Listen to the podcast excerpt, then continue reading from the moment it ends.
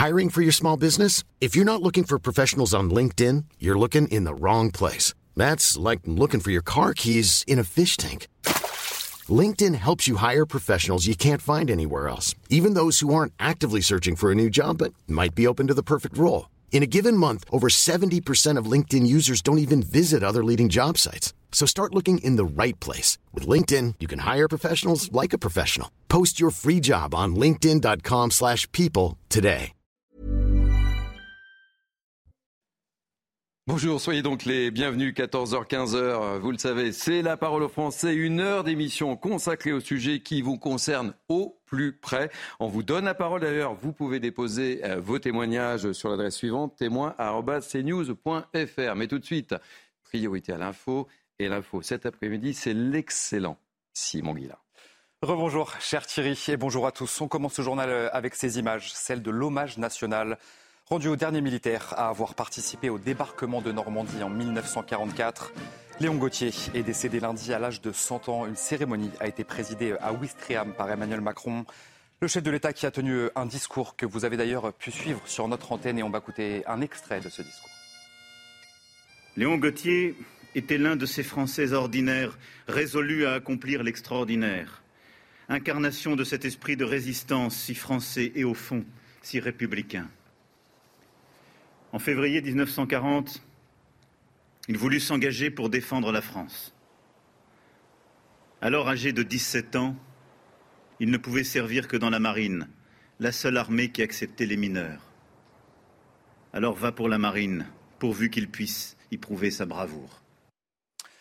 Vous l'évoquiez Thierry dans votre sommaire, le maire de Béziers, Robert Ménard, refuse de marier un homme visé par une obligation de quitter le territoire français.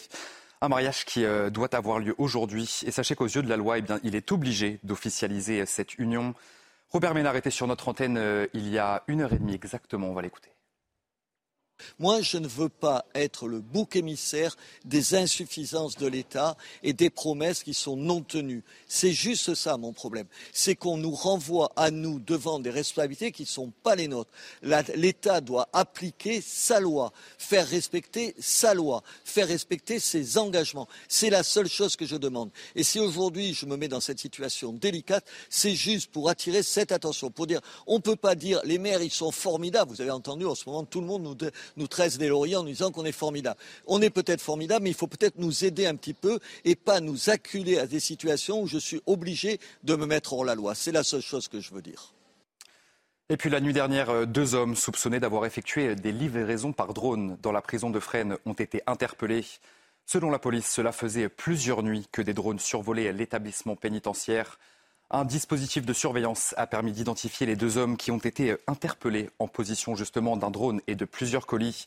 Une enquête confiée au commissariat de l'Aïle-les-Roses a été ouverte. Olivier Grégoire s'est rendu ce matin au centre commercial Créteil-Soleil qui se situe dans le Val-de-Marne.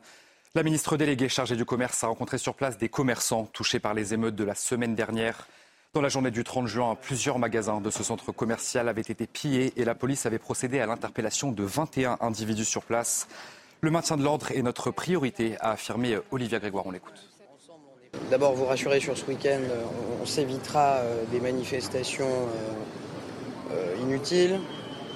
il est important que le calme revienne. Nous n'avons eu qu'un mot d'ordre du président de la République depuis 5 jours, 6 jours, le maintien de l'ordre. Oui, moi je suis ministre du Commerce, des PME, du Tourisme, aux côtés des commerçants, mais la première chose qu'on nous a demandé d'assurer, de vérifier et d'organiser, c'est le maintien de l'ordre, c'est notre priorité absolue. Et donc vous avez bien vu que les jours passés, on n'a rien eu, et qu'il y avait toujours 40 000 forces de l'ordre mobilisées auxquelles je veux adresser mon soutien.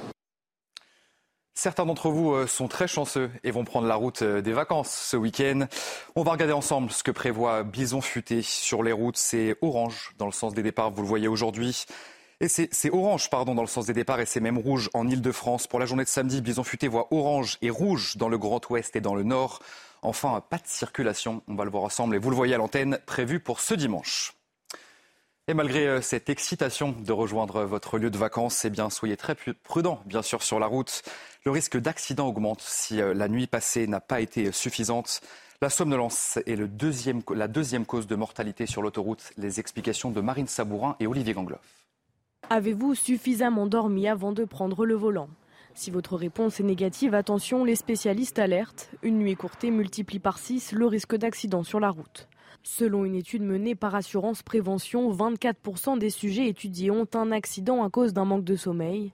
67% d'entre eux avaient connu des pertes de vigilance quelques minutes auparavant. Pour lutter contre la somnolence, médecins et assureurs recommandent en amont de dormir environ 7h30 la nuit qui précède votre départ et de manger un repas léger facile à digérer. Une fois sur la route, s'hydrater régulièrement et baisser la température à l'intérieur du véhicule. C'est d'ailleurs des stratégies euh, assez classiques hein, de faire baisser la température pour augmenter un petit peu sa vigilance.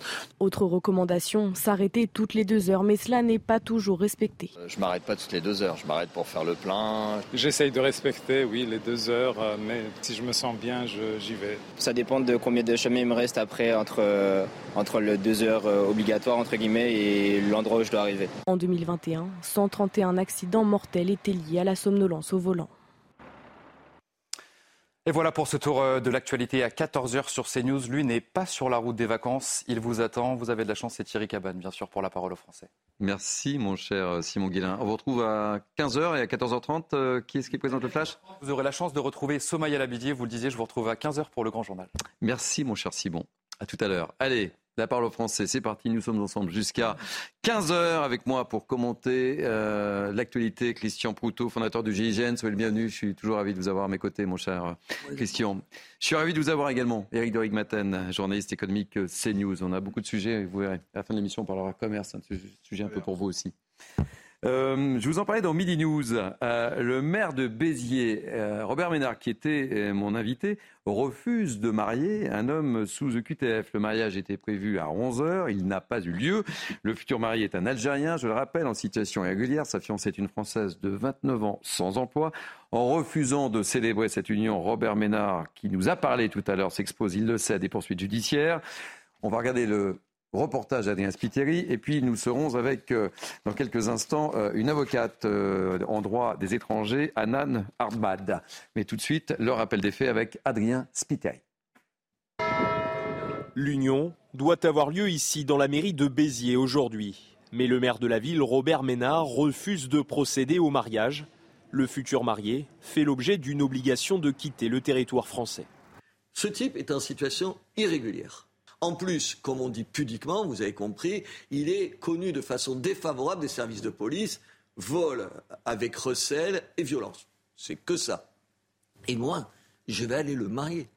Robert Ménard suspecte un mariage blanc. Il craint que cet homme se marie uniquement pour devenir français. Dans la loi, après trois ans de mariage, l'administration ne peut obliger une personne à quitter le territoire. Après quatre ans, le ou la mariée peut demander la nationalité française. Il y a plusieurs semaines, le maire de Chalon-sur-Saône s'est retrouvé dans la même situation, mais a dû céder après des mises en garde de la justice. L'affaire est remontée au procureur général de Dijon, qui, et c'est hélas ce qui va arriver à Robert Ménard de la même façon, qui m'a signifié que j'avais euh, tant de mois pour euh, procéder au mariage, sans quoi euh, je risquais 5 ans de prison et 75 000 euros d'amende. Selon le ministère de l'Intérieur, le mariage n'empêche pas l'expulsion d'une personne en situation irrégulière. Alors, ce matin, c'était un peu mouvementé, c'est le moins qu'on puisse dire, du côté de la mairie de Béziers. Que s'est-il concrètement passé? On écoute Stéphanie Rouquier, qui est notre envoyée spéciale.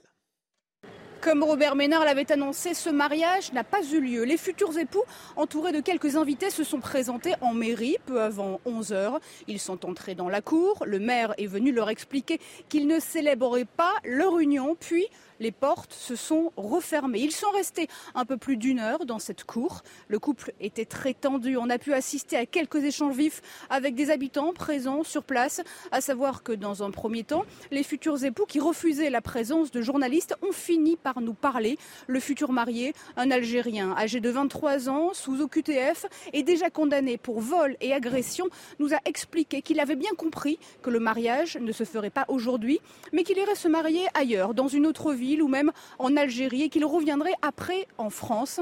En début d'après-midi, le couple et leurs invités ont quitté la mairie en expliquant qu'ils comptaient à présent porter plainte contre Robert Ménard, qui a refusé de les unir. Stéphanie Rouquier, notre envoyée spéciale à, Béziers. Avec nous, comme invité, priorité, la parole au français, Anan Armad, avocate en droit des étrangers. Soyez la bienvenue. Euh, Anan, on va commencer le, débat avec euh, mes deux invités, mais que vous inspire cette histoire, Anan Alors, je pense que Robert Ménard a créé une vague sur laquelle il surfe tout simplement.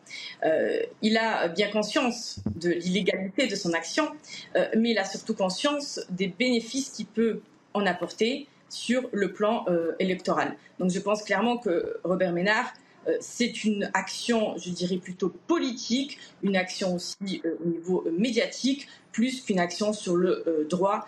et on en parlera peut-être un petit peu plus tard sur l'illégalité de cette décision. Et surtout, à mon sens, il ne peut soutenir qu'il y a un mariage blanc alors que le procureur de la République, qui a eu communication de l'audition, a considéré le contraire et n'a pas jugé utile de faire une, procédure qui existe, qui est la procédure d'opposition à mariage, et de signifier à ce couple une opposition de ce mariage. Donc Robert Ménard prend, je dirais, le rôle du procureur, et donc c'est une erreur de droit euh, de sa part, mais au-delà euh, vient indiquer qu'ils sont, si j'ai bien lu euh, dans les médias, qu'ils sont à vue donner euh, le mariage blanc. Sauf que le mariage blanc doit se prouver et que venir soutenir que c'est uniquement à des fins d'obtention de nationalité française, c'est également une erreur de droit de la part de M. Ménard, puisque s'il est vrai je ne sais pas, je ne connais pas le casier judiciaire de, ce monsieur, mais s'il venait à être vérifié qu'il a des condamnations, il ne pourra pas, en tout état de cause, même par mariage, obtenir la déclaration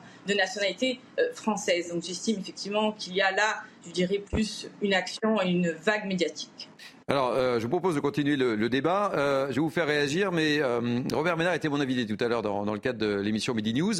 Regardez ce qu'il dit justement sur sa position et ce qu'il confirme. Écoutez-le et je vous fais réagir après. Quand j'étais chez le, chez le président de la République à l'Élysée la semaine dernière, tout le monde n'avait qu'un mot à la bouche qu'un mot à la bouche. Le chef de l'État, le ministre de l'Intérieur qui est intervenu, les maires, on était des centaines de maires, tout le monde avait le même mot. Il faut faire preuve d'autorité, il faut savoir dire non. Et voilà, alors on fait preuve d'autorité et on dit non. C'est ce que j'ai fait ce matin. On a juste tous envie de dire maintenant on va faire quoi? On va être ferme. Alors quand quelqu'un doit quitter le territoire français, on n'a qu'à l'appliquer et qu'on me dise pas et qu'on me réponde pas qu'on n'a pas pu l'appréhender depuis un an. Si on voulait vraiment l'appréhender, il suffisait de venir ce matin en mairie. Anna Darman, réaction. Alors, première chose, effectivement, il faut faire preuve d'autorité. Ça, il n'y a pas de difficulté. Je pense que sur euh, les, euh, en tout cas, les infractions on doit faire preuve d'autorité. Mais là où il y a une difficulté, c'est qu'il euh, ne semble pas y avoir d'infraction. Le séjour irrégulier n'est pas une infraction en France. Euh, personne ne nous dit aussi depuis quand date cette obligation de quitter le territoire français. Parce que l'obligation de quitter le territoire français, si elle a plus de 12 mois, elle n'est plus exécutoire. Alors est-ce que c'est une obligation de quitter le territoire français qui est exécutoire ou pas?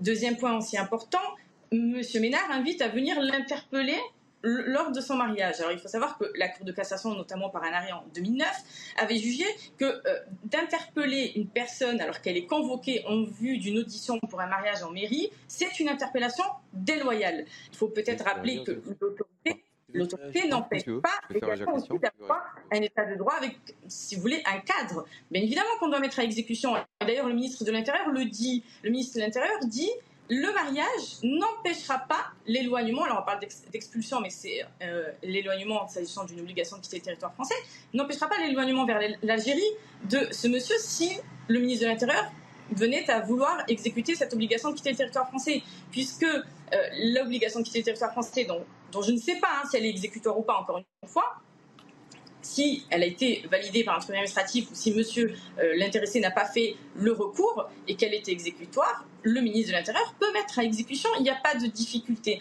La seule chose, c'est que l'intéressé pourra, dans cette situation, solliciter un visa pour venir en France en situation légale, en qualité de conjoint de Français. Mais la, décision, je, je dirais l'obligation de quitter le territoire français, ne pourra être suspendue par un tribunal administratif que si euh, le ressortissant algérien peut démontrer qu'il peut bénéficier de plein droit d'un titre de séjour, puisque l'OQTF n'empêche pas hein, le dépôt d'une nouvelle demande de titre de, séjour si on rentre dans un cas de plein droit. Mais là, on a des informations qui sont, je dirais, pas assez précises concernant la situation pour analyser globalement toute la situation et le droit. Donc j'estime que au vu en tout cas des, déclarations de, de M. Ménard qui n'est pas euh, assez précis sur la situation, euh, clairement il y a des erreurs de droit qui sont commises. Mais on, poursuit, on, poursuit, le débat, on poursuit le débat. si vous voulez bien, je vais, je vais faire, euh, vous faire écouter le, le son du, du, futur marié. En tous les cas, il devait être marié, il n'est pas marié. Il s'est exprimé devant notre caméra au micro de Stéphanie Rouquier.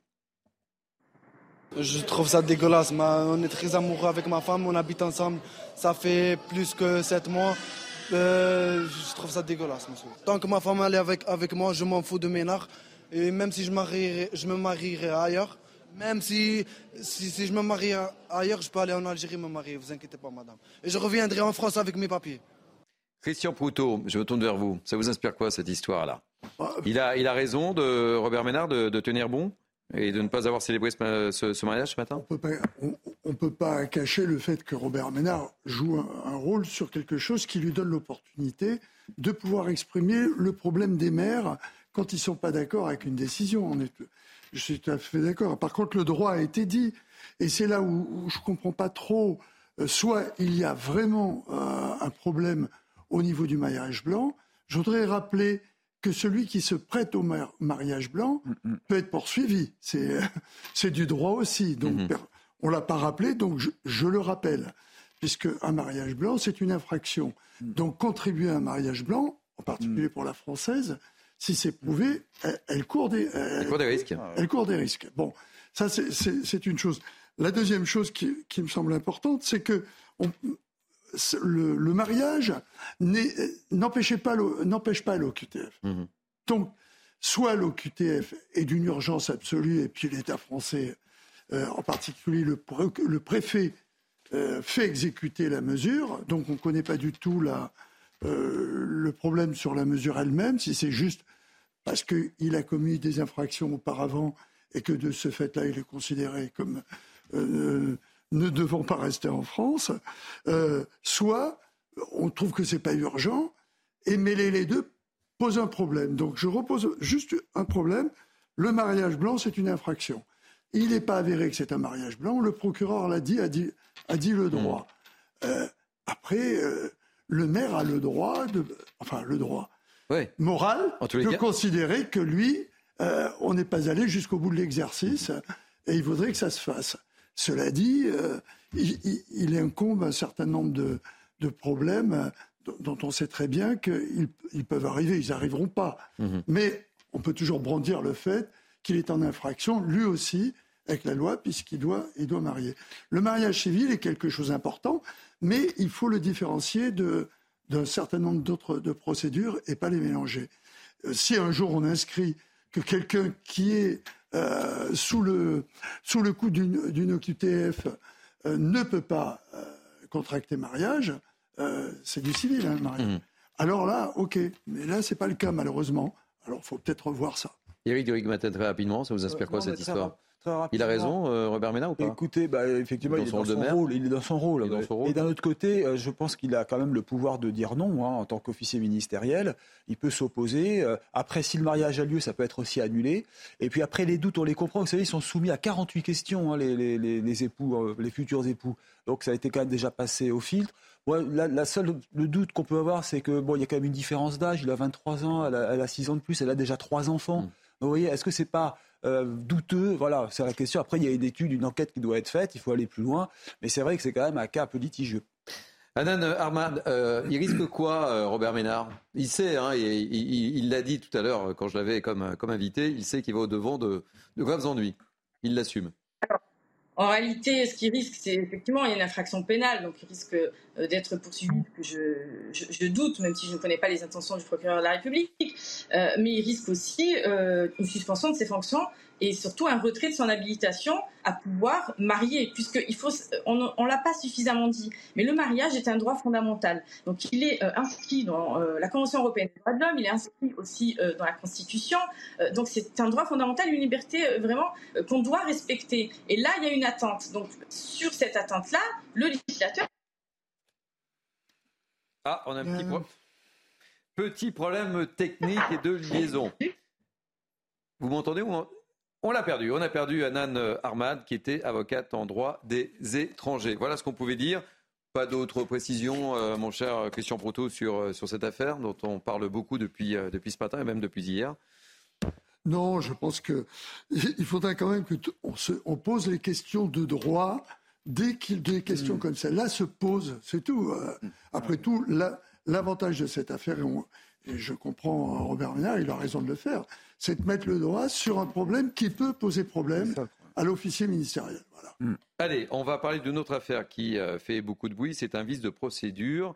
Euh, cinq personnes placées en, détention provisoire après l'incendie de la mairie de Mons-en-Barœul dans le Nord euh, pendant les émeutes ont été remises en liberté. Alors pourquoi priori, c'est à cause du parquet qui a oublié de hmm. signer un réquisitoire introductif. Neuf mises en examen ont également été annulées. On va écouter les explications euh, d'Adrien euh, Spiteri et on sera en direct avec Frédéric Laporte, qui est le maire de Montluçon dans l'Allier. Et, sa commune a, été également euh, touchée par pas mal d'infractions. Mais tout d'abord, les explications d'Adrien Spiteri.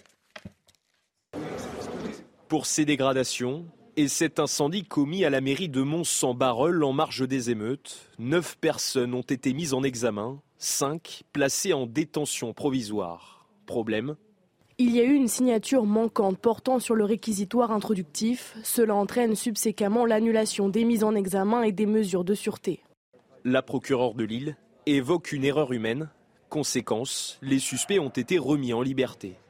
Cette signature manquante a fait beaucoup réagir alors qu'une partie de la classe politique appelle à plus de fermeté et une accélération des procédures. Des erreurs fréquentes selon cet avocat.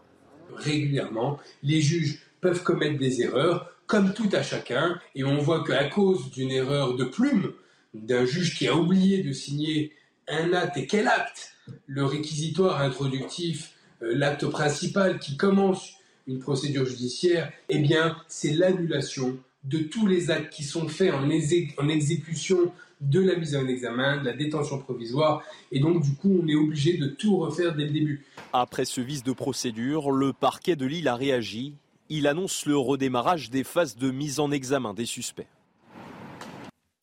Christian Proutot, on retrouve dans quelques instants Frédéric Laporte, mais que, vous inspire euh, ce vice de, procédure? Ça tombe mal en tous les cas. Oui. C'est ce qu'on évoquait tout à l'heure avec voilà. Schulz. Ça tombe mal. Ça tombe mal, mais on est à peu près dans, dans le même esprit que tout à l'heure. C'est le droit rien que le droit. Et la procédure, il manque une signature, c'est stupide. Donc il va falloir tout refaire. Le problème, c'est que les oiseaux qui ont été pris vont peut-être s'envoler. Ça sera peut-être difficile de les retrouver. Mais ça n'empêche pas qu'on va pouvoir refaire euh, la procédure derrière et la mise en examen. Oui, c'est ce que disait Noémie Schulzer tout à l'heure. Hein. Sauf, sauf qu'effectivement, ça fait désordre. Mmh. Ah, ça fait désordre. On n'a pas besoin de ça actuellement. Euh, c'est pas difficile, c'est pas facile de les attraper. Tous ceux qui ont commis euh, ce genre d'infraction, s'ils ont été attrapés, la flagrance euh, aurait dû être retenue avant la procédure qui a, qui a conduit la mise en examen.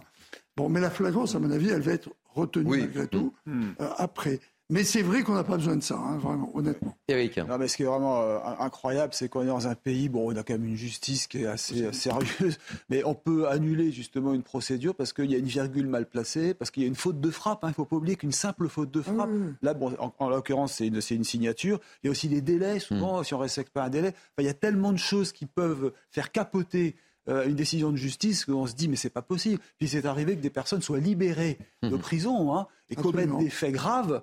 Tout ça parce qu'il y a un vice de procédure. C'est quand même assez sidérant. Allez, avec nous, euh, mes amis, Frédéric Laporte, maire de, Montluçon dans, dans l'Allier. Soyez le bienvenu, Frédéric Laporte.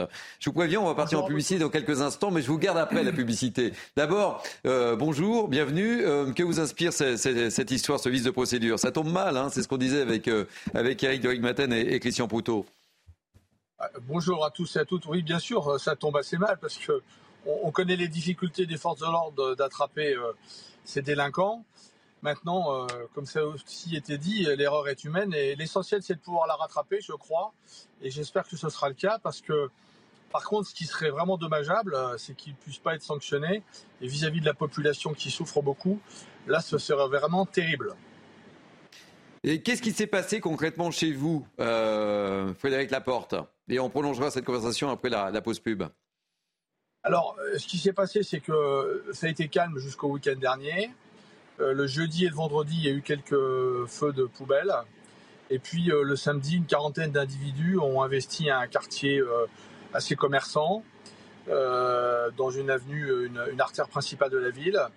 Bien sûr, on brûlait les poubelles, un certain nombre d'objets et de mobilier urbain ont été dégradés ont commencé à s'attaquer aux vitrines. Moi, je suis intervenu euh, parce que je vais régulièrement dans les quartiers euh, discuter euh, avec des jeunes qui peuvent avoir quelquefois des, actes pas réfléchis et qui causent des désagréments. ça arrivé plusieurs fois de, pouvoir les, les, calmer. Bon là, ça n'a pas du tout été le cas. On verra. J'ai compris aussi par la suite avec les, interpellés pourquoi ça n'a pas été le cas. Euh, et à ce moment-là, euh, j'ai commencé à recevoir des pierres avec mes adjoints et puis euh, des, mortiers. bon, j'ai un adjoint qui a été blessé, mais pas de façon très très grave. Donc, pour le coup, il est ressenti depuis très longtemps de, l'hôpital et il a repris ses fonctions. Mais après cette, ces actes, ils s'en sont pris à la police quand elle est arrivée pour bloquer un, carrefour important et après ils se sont déportés dans une zone commerciale où là euh, ils se sont livrés à quelques pillages, notamment d'un magasin d'articles de sport et de vêtements. Frédéric Laporte, je vous garde avec nous. Je vous garde avec nous. On continue de, raconter ce qui s'est passé dans, votre vie. Je vois que vous êtes dans votre voiture, donc vous ne démarrez pas, vous ne partez pas. La parole française, c'est jusqu'à. Euh, volontairement. C'est jusqu'à jusqu'à 15h. On se retrouve dans quelques instants avec euh, mes deux invités, Christian Proutot et Eric Deric Maten. La parole français jusqu'à 15h. À tout de suite.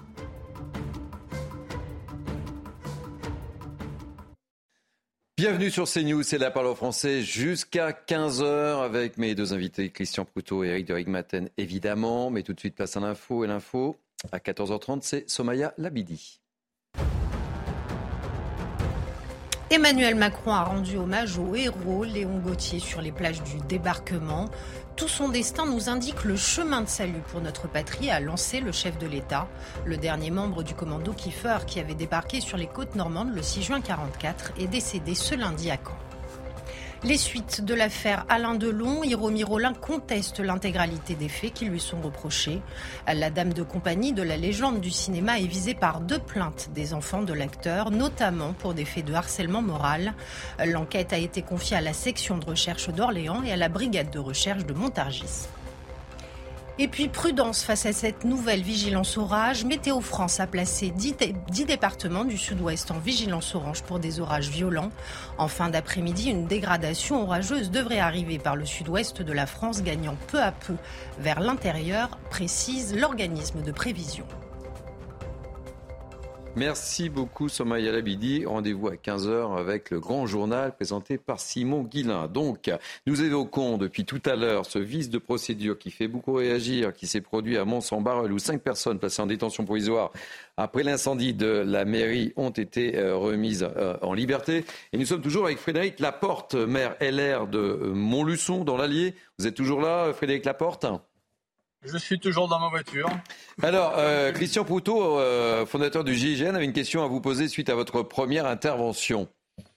Oui, euh, monsieur le maire, j'ai noté que vous étiez attaché au maintenir le contact avec vos zones difficiles et que vous étiez dit, semble-t-il, d'après ce que j'ai pu comprendre, qu'en intervenant directement, comme vous en connaissez certains, vous pourriez peut-être les amener à un peu plus de raison et que en, voyant, vous avez compris pourquoi ils n'avaient pas, pas réagi à votre venue, je dirais même au contraire. Pouvez nous dire un petit peu pourquoi tout d'un coup, en regardant les gens que vous aviez en face de vous, vous saviez que peut-être ce n'était pas ceux que vous aviez l'habitude, vous vous attendiez à voir ou quelque chose d'autre? Alors en fait, euh, il y avait une quarantaine d'individus, comme j'ai précisé, et il y en a huit qui ont été interpellés. Et en réalité, il n'y avait pas du tout de mineurs.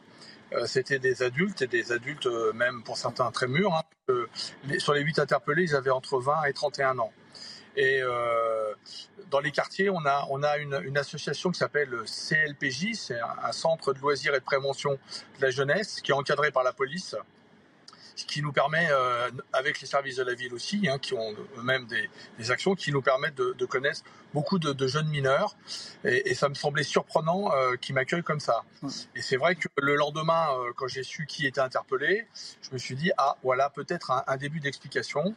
Alors, parmi ces interpellés, il y avait des gens du voyage, des Maorais, et puis un, Français, hein, tout à fait, j'allais dire d'origine, pour aussi équilibrer les choses, et puis un, jeune qui était sous le coup d'une OQTF, puisque c'était un de vos sujets tout à l'heure. Donc c'est très, très, assez éclectique, mais malgré tout, pas de mineurs, que des majeurs. Et c'est ça qui m'a fait dire, bah, euh, l'action qu'on a menée peut-être vis-à-vis des très jeunes, euh, quand même, elle porte ses fruits. Euh, à l'instant T, hein, parce qu'il y en a certains qui ont pu. alors les Maorais, c'est pas le cas parce que ce sont des gens qui sont arrivés tout à fait dernièrement. Les gens du voyage, ils ne vivent pas dans les quartiers, bien entendu. Donc c'est vrai que c'est une population qu'on n'a pas pu, j'allais dire assimiler, entrer en contact avec eux. Et, et on voit bien que c'est peut-être là la difficulté, hein, probablement d'ailleurs.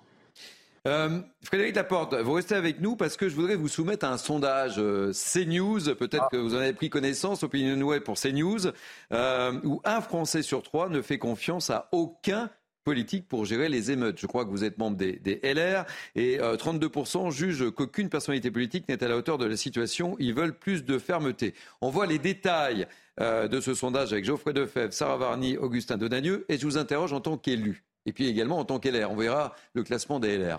A tout de suite. Au lendemain des émeutes, les voyants sont au rouge dans l'opinion. Les Français ne font plus confiance aux personnalités politiques pour gérer la situation actuelle.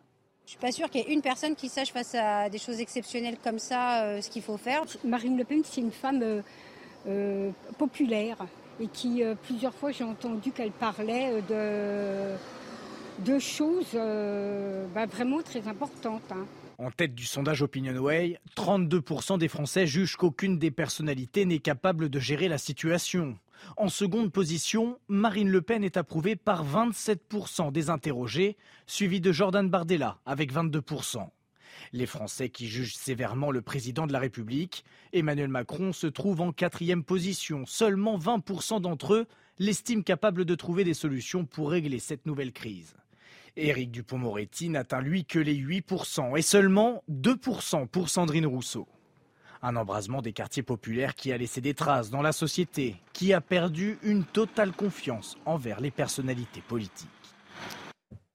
Frédéric Laporte, votre avis m'intéresse évidemment en tant qu'élu. On sait ô combien que votre mission est, difficile. On, l'a vu et on, l'a vécu sur, sur CNews. Mais ce chiffre est quand même incroyable. 32% jusqu'aucune qu'aucune personnalité politique n'est à la hauteur de la situation. En tant qu'homme politique, vous en pensez quoi?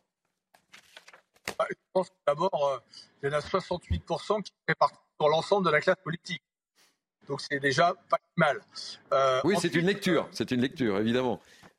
Optimiste. Ben oui, ben... chacun, chacun voit midi à sa porte, évidemment.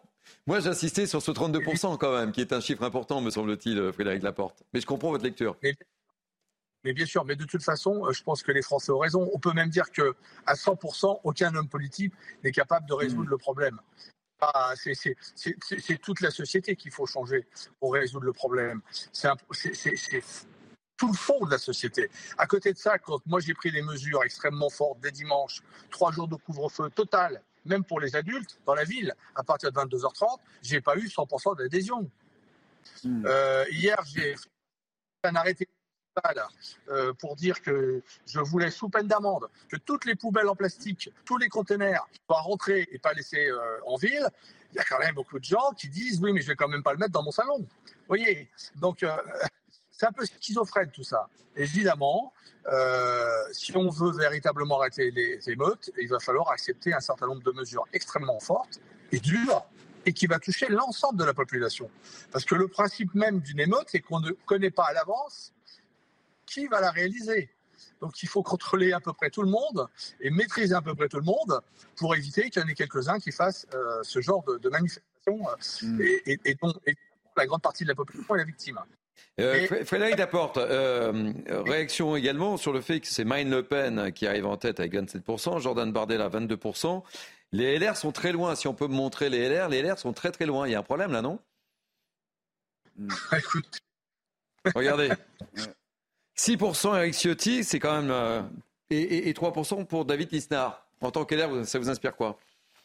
Bah Alors d'abord, en tant qu'LR, ça m'inspire qu'effectivement, ma, ma, force politique est est un peu aujourd'hui dissoute, enfin pas dissoute, mais, n'a pas une position extrêmement claire.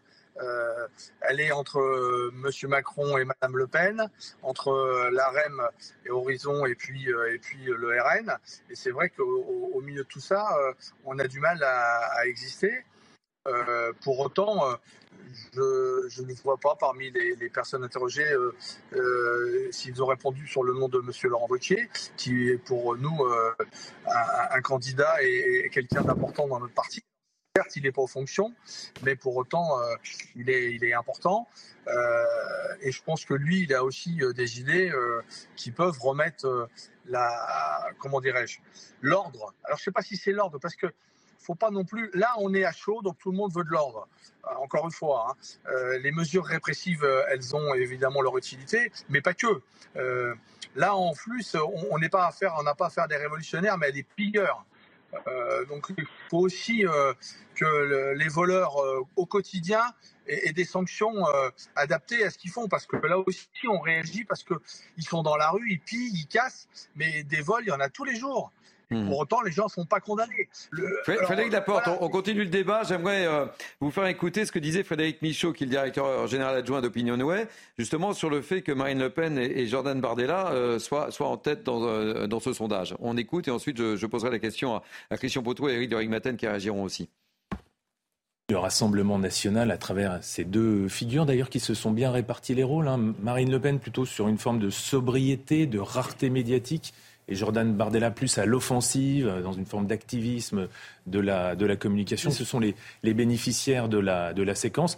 D'ailleurs, ce qui est très frappant aussi, c'est de voir à quel point ils ont pris l'ascendant sur euh, les personnalités de droite. Mmh. Éric Ciotti, 20 euh, points derrière. Nicolas Dupont-Aignan, euh, même chose. Éric Zemmour, 13%, c'est deux fois moins que Marine Le Pen. Bref, le Rassemblement national a pris l'ascendant euh, Frédéric Laporte sur cette analyse de Frédéric Michaud, avant que je donne la parole à, Christian Proto et Eric de Rigmaten ah bah, Clairement, je ne peux être que d'accord avec euh, ce qu'il vient de dire. D'ailleurs, le sondage le prouve. Et puis, euh, c'est vrai que nos leaders politiques ont du mal à, ont du mal à s'exprimer. Mais Marine Le Pen, elle fait aussi des raccourcis. Systématiquement, en face euh, euh ces violences, elle met l'immigration et les immigrés. Et c'est pas non plus, encore une fois, je, je l'ai dit, moi, les huit interpellés, globalement, à part un, ils sont tous français. alors peut-être d'origine du Pacifique, peut-être, mais en attendant, ils sont tous français. Donc, faut pas non plus aller dans des raccourcis trop, trop rapides, j'allais dire. Christian. Euh, oui, moi je suis tout à fait d'accord avec Monsieur le maire. C'est que cette stigmatisation qu'utilise euh, à, tour de bras l'extrême droite sur, euh, l'immigration, bien sûr, elle, parle à une certaine frange de, de, Français dont on sait que que ce soit de l'extrême droite à l'extrême gauche, ils se rejoignent au moins sur ce sujet. Et on est à peu près dans les chiffres de Marine Le Pen, c'est-à-dire 27-30%. Ça, c'est ma première analyse. Mais là où je rejoins encore, une fois de plus, euh, Monsieur le maire, en dehors de l'admiration que j'ai pour lui sur la manière dont il traite euh, euh, ces zones sensibles, et avec un certain résultat, semble-t-il, c'est que, et ça par contre ça m'inquiète, il y a 70% selon les chiffres de la, de la justice, 70% des interpellés qui n'étaient pas connus, mm. Qui n'ont pas d'antécédents. Ça prouve bien un rapport. Et beaucoup de jeunes aussi. Hein Pardon Beaucoup de jeunes aussi. Oui. 14-18 ans. Hein. Euh, oui, mais je parle de ceux qui sont majeurs. Oui, oui. Hein. Euh, ce qui veut dire que ce, le rapport au vivre ensemble, quand on vient piller, c'est quand même assez effarant sur le comportement de certaines personnes. Et on a vu, on a vu des images, les images parlent d'elles-mêmes, de gens qui allaient faire leur marché dans ce qui avait été cassé. Mm. Alors, euh, c'est quand même un problème sociétal. Il y a quelque chose qui ne va pas pour qu'on ait ce pourcentage, alors qu'on aurait pu s'attendre avoir beaucoup, comme euh, l'a noté Monsieur le maire dans sa propre ville, mais de beaucoup de jeunes issus des banlieues qui, euh, qui pourraient tout d'un coup exprimer à travers l'événement qui semble être au départ la cause de ces débordements, être présents pour expliquer leur présence. Pas du tout. 70% ne sont pas connus et sont majeurs. Eric de Rigmaten. Oui, c'est-à-dire que Marine Le Pen ou Jordan Bardella, bon, 27% font mm. confiance à Marine Le Pen. Euh, parce qu'il y a ce passé, il y a cette répression, elle en a parlé plusieurs fois, elle a dit qu'elle serait intraitable. Euh, mais si vous voulez, après, le problème, c'est que vous allez avoir des délevés de boucliers. et que aujourd'hui l'inquiétude c'est de jeter de l'huile sur le feu. Qu'est-ce qui se passerait s'il y avait cette répression féroce, si je puis dire euh, moi, je regarde la surpopulation carcérale. Même si vous arrêtez tout le monde et que vous les mettez, je regardais les chiffres.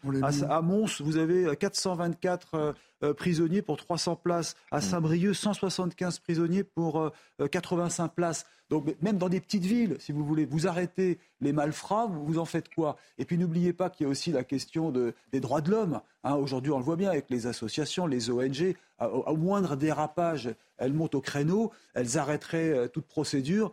Donc ça serait vraiment pas ça. C'est pour ça que les Français, je pense, font pas confiance aux hommes politiques parce qu'ils savent bien qu'on est dans un jeu très compliqué où jeter de l'huile sur le feu ne ferait qu'aggraver la situation.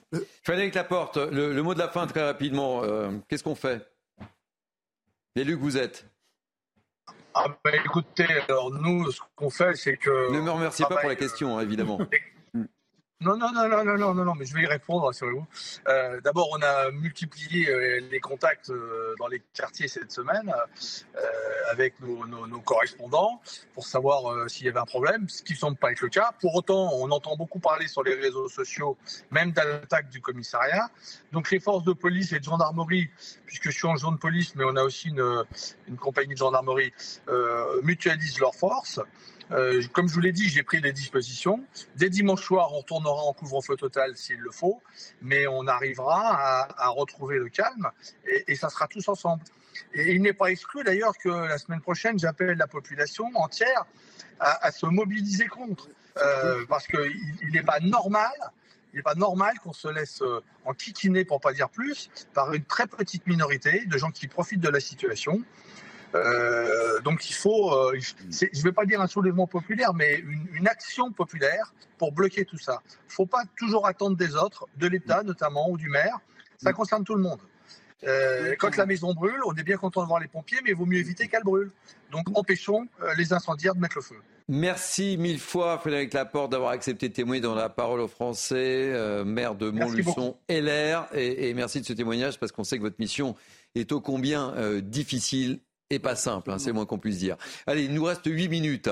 Euh, on va parler d'un sujet euh, qui, qui, vous passionne évidemment, euh, mon cher Hidroïc Maten. On va maintenant parler de la situation des commerçants après ces émeutes et des dégâts subis qui sont colossaux. On l'a vu aujourd'hui, Olivier Grégoire, ministre délégué des PME et du tourisme, s'est déplacé dans un centre commercial à Créteil-Soleil. Bilan de cette visite avec Adrien Fontenot et on sera avec Philippe Allose, président de la Fédération des chambres syndicales buralistes en Ile-de-France.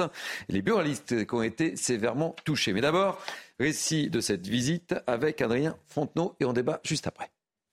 Apporter des solutions, mais aussi un soutien, tel était l'objectif du déplacement d'Olivia Grégoire dans le centre commercial Créteil-Soleil du Val-de-Marne. Un déplacement qui fait suite vendredi dernier aux émeutes d'une cinquantaine d'individus venus piller et saccager les magasins et des émeutes qui arrivent au plus mauvais moment avec le lancement de la période des soldes. Justement, pour des commerçants qui sont dans la difficulté face à l'inflation, je vous propose d'écouter la ministre sur les mesures qu'elle compte apporter. D'abord, euh, je pense qu'on essaye d'être aussi adapté et réactif que possible. Dès ce week-end, euh, on s'est mobilisé avec euh, Bruno Le Maire, avec les assureurs, pour leur demander deux choses très simplement. Que ce soit simple et rapide pour l'indemnisation. On a décalé les délais de déclaration de 5 à 30 jours. On a mobilisé les assureurs sur le sujet des franchises en leur disant au cas par cas qu'il fallait, sur des franchises très élevées, les abaisser. C'est le cas dans cette maison, par exemple. On a aussi demander à ce qu'il y ait un traitement le plus humain possible avec des conseillers euh, assureurs et des experts qui se déplacent plutôt que d'être au téléphone. Des mesures donc, mais aussi un accompagnement psychologique. Au cours de son déplacement, Olivia Grégoire a tenu à rappeler qu'il était important de comprendre, analyser, mais aussi évoquer entre équipes ces émeutes. Avec un lancement raté pour les soldes, un rebond est fortement attendu ce week-end. C'était Adrien Fontenot. On va retrouver tout de suite notre invité, Philippe Allose, euh, président de la Fédération, je le disais, des chambres syndicales buralistes en, Ile-de-France. Oui, bienvenue, Philippe Allose. Je suis ravi de vous accueillir. Euh, vous avez été fortement touché, vous les buralistes, hein, durant ces, émeutes. Hein, racontez-nous. Et puis après, je vous ferai euh, réagir sur ce que a dit notamment Olivier Grégoire.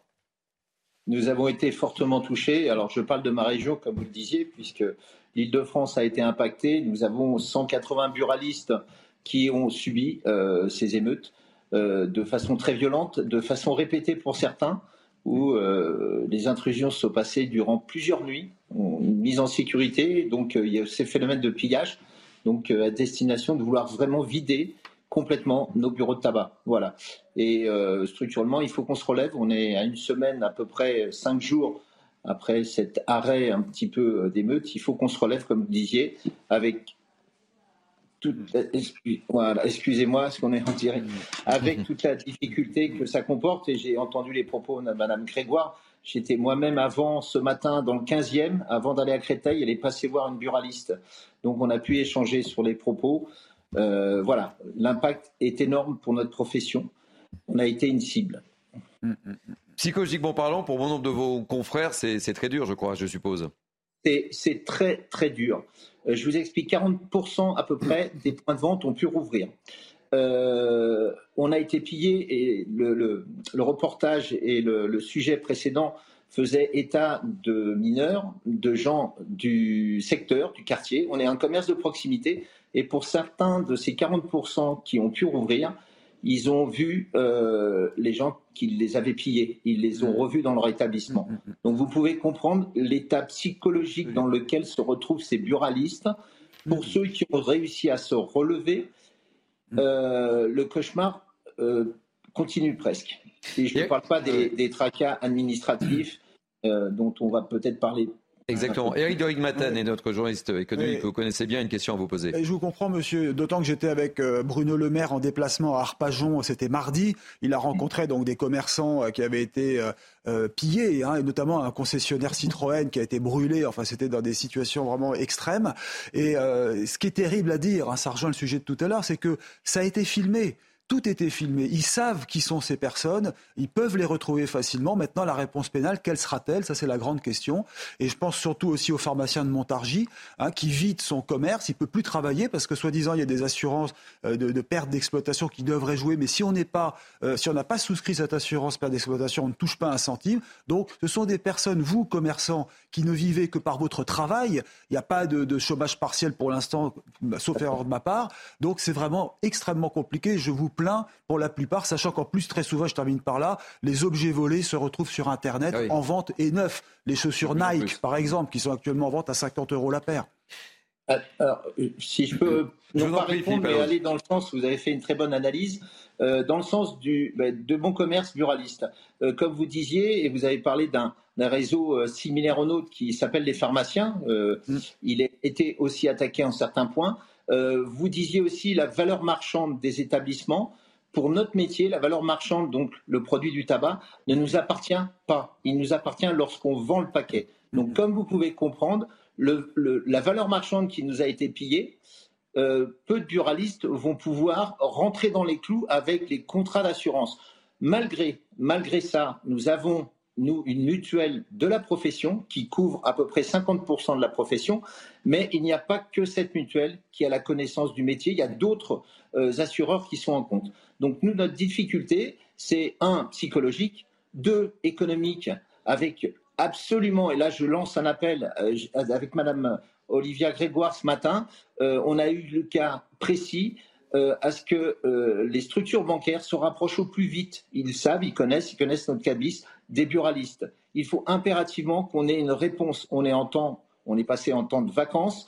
On a bien souvent un interlocuteur et on avait le cas bien précis où la buraliste n'avait pas été rappelée par sa banquière. Je, tous les, acteurs bancaires vont faire le possible, mais ça, j'appelle quand même un, un, grand message à ce qu'il mm. y ait un vrai contact de proximité comme nous, nous faisons au quotidien. On ne peut pas et on ne pourra pas faire attendre déjà ces buralistes pendant huit jours. Les échéances continuent et, sans c'est nous, nous, nous, tuer dans la tombe. Donc voilà, il faut vraiment pour certains faire du cas par cas, absolument que les banquiers aillent chercher les cabis, retrouvent notre profession et viennent sur tous ces buralistes, juste pour un contact de proximité. Voilà, ça c'était un premier point. Sur le sujet de ce produit qui ne nous appartient pas et qui est complètement envolé, pour certains des fois j'ai vu euh, des stocks euh, euh, brûlés. nous ne sommes pas propriétaires de ce stock et il va être très difficile de pouvoir se relever au travers des schémas d'assurance. Pour certains, on va nous dire mauvais gestionnaire, mais les stocks tournants n'ont pas été complètement couverts et on va se retrouver donc de la problématique de beaucoup de buralistes à l'impossibilité de pouvoir rouvrir, au-delà des dégâts, les points de vente. J'ai fait un petit test aussi, mais ce que je vous laisse la parole, j'ai fait aussi au travers des 180 points. Nous avons à peu près 75% de ces points de vente qui sont dans des villes et des zones dites sensibles.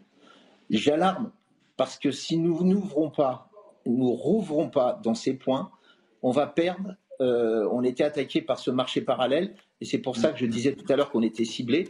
Si on n'arrive pas à rouvrir, le produit sera dans la rue, comme il l'est déjà de très forte façon. Mais euh, on va perdre, on va, on va perdre euh, même le schéma du monopole. Voilà le schéma d'urgence que je peux établir aujourd'hui. Merci mille fois Philippe Allo. Je rappelle que vous êtes président de la Fédération des chambres syndicales buralistes en, en Ile-de-France. Merci pour ce témoignage et on continuera de donner la parole avec Eric Maten euh, aux commerçants qui sont profondément touchés hein, par, euh, par ces émeutes. Hein, et ça va être difficile pour certains. Hein. Oui, ça va être très difficile. Et puis surtout, quelle sera la réponse du gouvernement? Ben, Est-ce qu'il va mettre la main à la poche? Alors il dit qu'il va les aider, c'est vrai. Il y a des exonérations de charges sociales pour vraiment les commerçants qui ont le pied à terre. Mmh. Mais euh, bon, c'est des cas les plus extrêmes. Un mot euh, de conclusion rapidement, 10 secondes, Christian. Je suis désolé, mais on a, j'ai laissé la parole à, à notre ami buraliste. C'est tout à fait normal parce qu'eux, ils sont confrontés mmh. directement au problème. Mais on a la lecture de ce problème. C'est que l'État doit prendre des décisions qui vont au-delà de la couverture individuelle de chaque, euh, cette approche euh, psychologique. Hein. commerçant. Hmm. Parce que sinon, ils ne pourront pas rouvrir. Hmm. Et, c'est une perte d'exploitation assurée.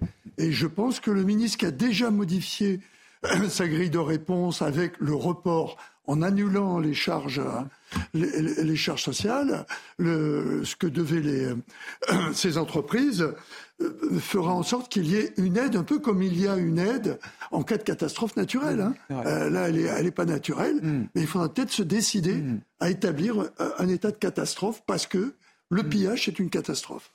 L'émission passe trop vite. Il est déjà l'heure. Fin de ce parole aux Français, ça passe très vite. Merci pour votre fidélité à ce rendez-vous. Merci à vous, Christian Poutot. Merci Eric de Maten, évidemment. Euh, merci à Benjamin Bouchard et à Célia Gouillère et à Bruna Sexas qui m'ont aidé à préparer cette émission. Merci à Jacques Sanchez à la promotion. Merci à Audrey à la réalisation. Et merci euh, également aux équipes en régie. Vous pouvez revivre cette émission sur notre site cnews.fr. Dans quelques instants, c'est Simon Guillain que vous allez retrouver en ma compagnie pour le grand journal de l'après-midi. À tout de suite. Il est 15h, vous êtes bien sur CNews, l'heure du grand journal de l'après-midi qui vous est présenté par Simon Guillain. Rebonjour Simon. Rebonjour cher Thierry et bonjour à tous. Un hommage national a donc été rendu à Léon Gauthier, dernier militaire français à avoir participé au débarquement de Normandie en 1944. Une cérémonie présidée à Ouistreham par Emmanuel Macron. Vous l'entendrez, le chef de l'État dans un instant. Le maire de Béziers, Robert Ménard, a refusé de marier un homme visé par une obligation de quitter le territoire français, un mariage qui devait avoir lieu aujourd'hui. Les précisions de notre envoyé spécial sur place dans ce journal. Clément Beaune annonce la mise en vente dès aujourd'hui de 200 000 billets intercités à un prix de 19 euros. Une annonce faite ce matin par le ministre des Transports à la gare d'Austerlitz. Les trains intercités de la SNCF transportent chaque année près de 12 millions de voyageurs. Et on commence, on commence ce journal Simon euh, par ces images, celle de l'hommage national rendu à Léon Gauthier, dernier militaire français à avoir participé au débarquement de Normandie en 1944. Une cérémonie présidée à Ouistreham par Emmanuel Macron, le chef de l'État, qui a tenu un discours que vous avez pu suivre en direct sur CNews.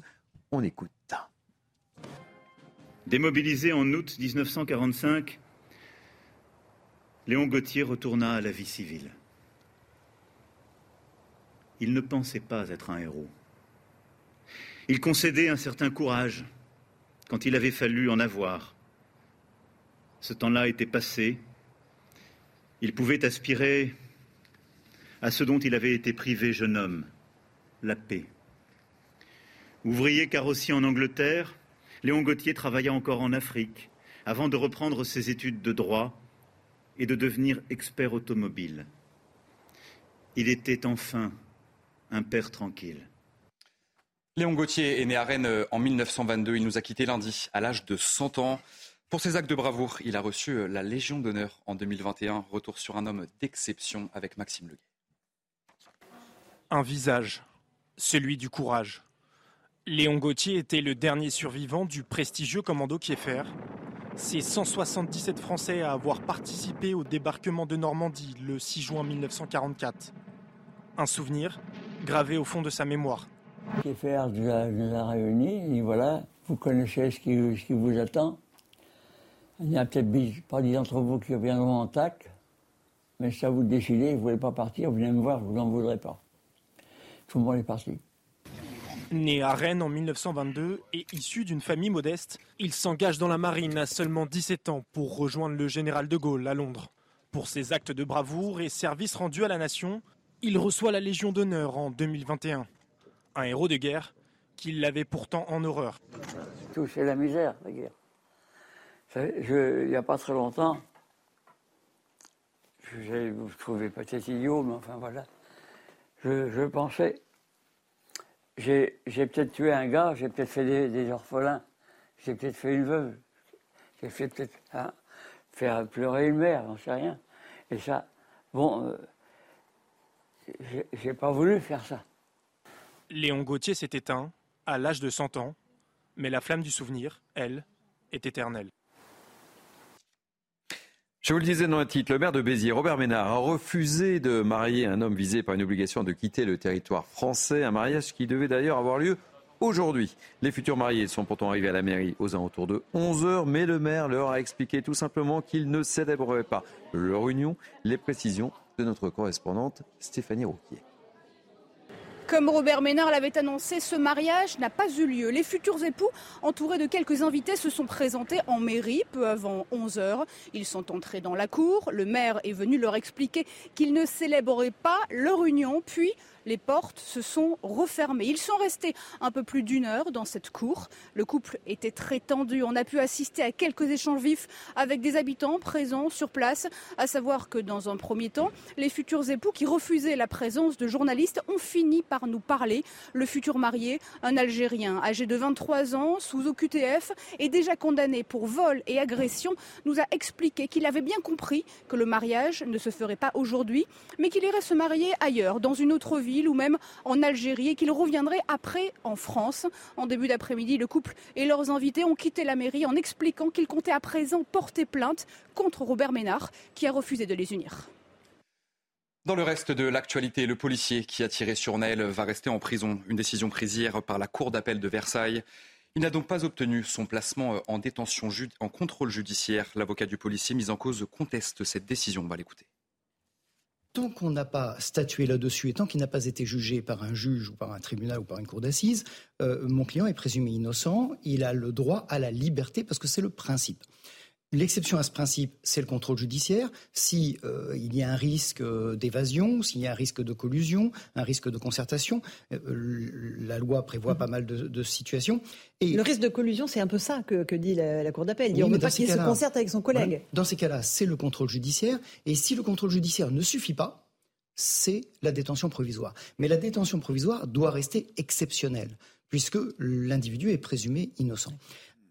Une affaire de justice qui intervient dans un contexte très tendu au sein de la police de Nanterre. Les menaces à l'encontre de la brigade motocycliste des Hauts-de-Seine se multiplient à tel point qu'il aurait été tout simplement demandé de ne plus patrouiller. Les précisions de Tanguy Hamon du service police-justice de CNews. L'affaire de la mort de Naël se répercute sur les collègues du policier auteur du tir. En effet, selon nos informations, le fonctionnement de la brigade motocycliste des Hauts-de-Seine devient très compliqué. Les motards sont reconnus dans la rue, ils sont insultés, ils sont menacés. Pour éviter les risques, il leur a même été demandé d'arrêter les patrouilles et de ne sortir qu'en cas d'urgence. Il ne reste de toute façon que très peu de policiers toujours actifs dans le service, puisque la quasi-totalité de la brigade a été mise au repos. Reste que les agents sont très inquiets, certains ont vu leur visage être diffusé sur les réseaux sociaux. L'identité d'un policier a même été confondue avec celle du tireur. Des mesures de sécurité supplémentaires ont été prises pour lui et sa famille. Et puis euh, Olivia Grégoire s'est rendue ce matin au centre commercial Créteil-Soleil qui se situe dans le Val-de-Marne. La ministre déléguée chargée du commerce a rencontré des commerçants qui ont été touchés, vous le savez, euh, par les émeutes de la semaine dernière. Dans la journée du 30 juin, plusieurs magasins de ce centre commercial avaient été pillés et la police avait procédé sur place à l'interpellation de 21 personnes. Il faut, une, il faut une indemnisation simple et rapide, a notamment affirmé Olivia Grégoire sur place. D'abord, euh, je pense qu'on essaye d'être aussi adapté et réactif que possible. Dès ce week-end, on s'est mobilisé avec euh, Bruno Le Maire, avec les assureurs, pour leur demander deux choses très simplement. Euh, que ce soit simple et rapide pour l'indemnisation. On a décalé les délais de déclaration de 5 à 30 jours. On a mobilisé les assureurs sur le sujet des franchises en leur disant au cas par cas qu'il fallait, sur des franchises très élevées, les abaisser. C'est le cas dans cette maison, par exemple. On a aussi demander à ce qu'il y ait un traitement le plus humain possible avec des conseillers euh, assureurs et des experts qui se déplacent plutôt que d'être au téléphone. A signé que le rassemblement prévu demain pour euh, les sept ans de la mort d'Adama euh, Traoré a été interdit par la préfecture du Val d'Oise. Des manifestations étaient prévues à Persan et à Beaumont-sur-Oise. La préfecture explique son choix par une procédure contradictoire engagée avec le comité La Vérité pour Adama. Pour rappel, Adama Traoré est décédé pendant son interpellation en 2016 alors qu'il tentait de fuir un contrôle de police. Et on poursuit ce journal avec cette information. Clément Beaune annonce la mise en vente de 200 000 billets intercités à un prix de 19 euros. Une annonce faite ce matin par le ministre des Transports à la gare d'Austerlitz. Les trains intercités de la SNCF transportent chaque année près de 12 millions de voyageurs. On va écouter sur place le ministre des Transports. On a beaucoup de débats en ce moment et c'est normal sur les prix du train. Beaucoup de Français veulent voyager en train encore plus, de manière plus accessible. Et donc sur ces trains intercités qui relèvent de la responsabilité de l'État, on fait une opération exceptionnelle, inédite. On met en vente euh, là, en ce moment, dès aujourd'hui, 200 000 billets sur tous les trains intercités qui sont à 19 euros. C'est à peu près une division par deux du prix moyen des euh, trajets sur l'intercité. C'est vrai pour les trains de jour, c'est vrai pour les trains de nuit. Les intercités, euh, ce sont des trains de vie, de vie quotidienne, de vacances aussi, pour plus de 10 millions de Français. Et puis, certains d'entre vous sont chanceux et vont prendre la route des vacances euh, ce week-end. Je les envie. On va regarder ensemble ce que prévoit Bison Futé pour ce premier week-end des vacances d'été. Eh bien, écoutez, c'est orange dans le sens des départs aujourd'hui et même rouge en Ile-de-France. Et pour la journée de demain, Bison Futé voit orange et rouge dans le Grand Ouest et dans le Nord. Pas de circulation prévue pour ce dimanche. Et malgré cette euh, excitation de rejoindre votre destination de vacances, eh soyez bien sûr euh, très prudent sur la route. Le risque d'accident augmente si votre nuit de sommeil n'a pas été suffisante. Sachez que la somnolence est la deuxième cause de mortalité sur l'autoroute. Les explications de Marine Sabourin avec Olivier Gangloff. Avez-vous suffisamment dormi avant de prendre le volant? Si votre réponse est négative, attention, les spécialistes alertent. Une nuit écourtée multiplie par 6 le risque d'accident sur la route. Selon une étude menée par Assurance Prévention, 24% des sujets étudiés ont un accident à cause d'un manque de sommeil. 67% d'entre eux avaient connu des pertes de vigilance quelques minutes auparavant. Pour lutter contre la somnolence, médecins et assureurs recommandent en amont de dormir environ 7h30 la nuit qui précède votre départ et de manger un repas léger facile à digérer. Une fois sur la route, s'hydrater régulièrement et baisser la température à l'intérieur du véhicule. C'est d'ailleurs des stratégies euh, assez classiques hein, de faire baisser la température pour augmenter un petit peu sa vigilance. Autre recommandation, s'arrêter toutes les deux heures, mais cela n'est pas toujours respecté. Euh, je m'arrête pas toutes les deux heures, je m'arrête pour faire le plein. J'essaye de respecter, oui, les deux heures, euh, mais si je me sens bien, j'y vais. Ça dépend de combien de chemin il me reste après entre, entre les deux heures obligatoires, entre guillemets, et l'endroit où je dois arriver. En 2021, 131 accidents mortels étaient liés à la somnolence au volant. La sécheresse et les restrictions d'eau s'étendent en France. Le manque d'eau ne concerne plus uniquement le sud de l'Hexagone. En Eure-et-Loire, par exemple, le département a dû également mettre des mesures en place pour limiter sa consommation. Explication Thibault Marcheteau.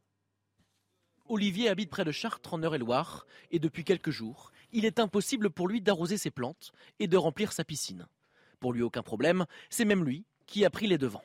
On suit les restrictions d'eau, mais on le fait par nous-mêmes. Là, on n'a pas attendu effectivement que qu'on ait une recommandation de la préfecture euh, ou un, arrêté de la préfecture pour le faire. On l'a fait de nous-mêmes. Euh, on ne cherche pas à arroser effectivement euh, les pelouses, c'est vraiment gaspiller de l'eau. La quantité d'eau dans le département baisse très rapidement, dû en partie à un hiver très sec. En l'espace d'une semaine, plusieurs zones ont dépassé le niveau de crise maximale. Madame le préfet d'Eure-et-Loire a dû signer des arrêtés pour limiter sa consommation Concrètement, par exemple, c'est euh, pour l'ensemble des particuliers l'interdiction d'arroser les pelouses, euh, d'arroser euh, tout ce qui n'est pas denrées alimentaires, c'est-à-dire potager. Et encore, les potagers, quand on est en crise, c'est avec des conditions horaires assez importantes. Et pour les particuliers, évidemment, c'est l'interdiction totale de remplir sa piscine. Si la pluie est attendue ce week-end dans le secteur, le manque est tel que les restrictions pourraient durer plusieurs semaines? Et pour euh, terminer ce grand journal de l'après-midi, on va parler d'un nouveau concurrent pour la SNCF en France. La compagnie espagnole Renfe a dévoilé son offre commerciale. On en parle tout de suite et c'est bien sûr avec Eric Dorit.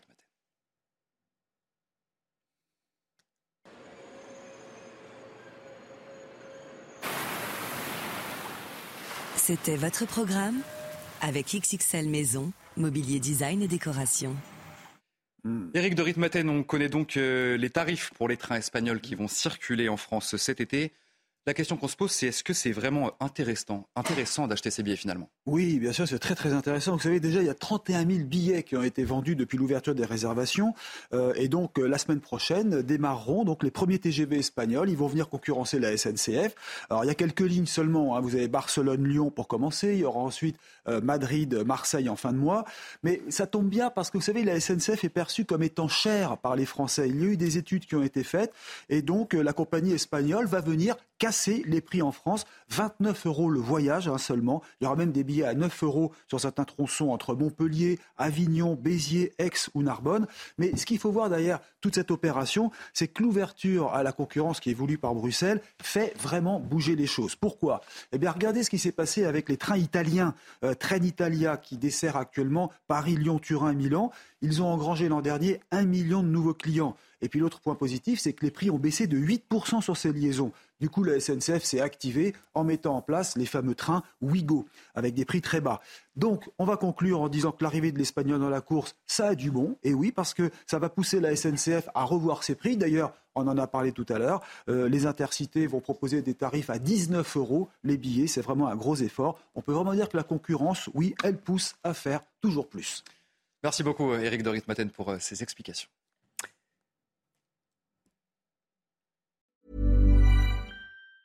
Planning for your next trip? Elevate your travel style with Quince. Quince has all the jet setting essentials you'll want for your next getaway, like European linen, premium luggage options, buttery soft Italian leather bags, and so much more. And is all priced at 50 to 80% less than similar brands. Plus, Quince only works with factories that use safe and ethical manufacturing practices. Pack your bags with high-quality essentials you'll be wearing for vacations to come with Quince. Go to quince.com slash pack for free shipping and 365-day returns.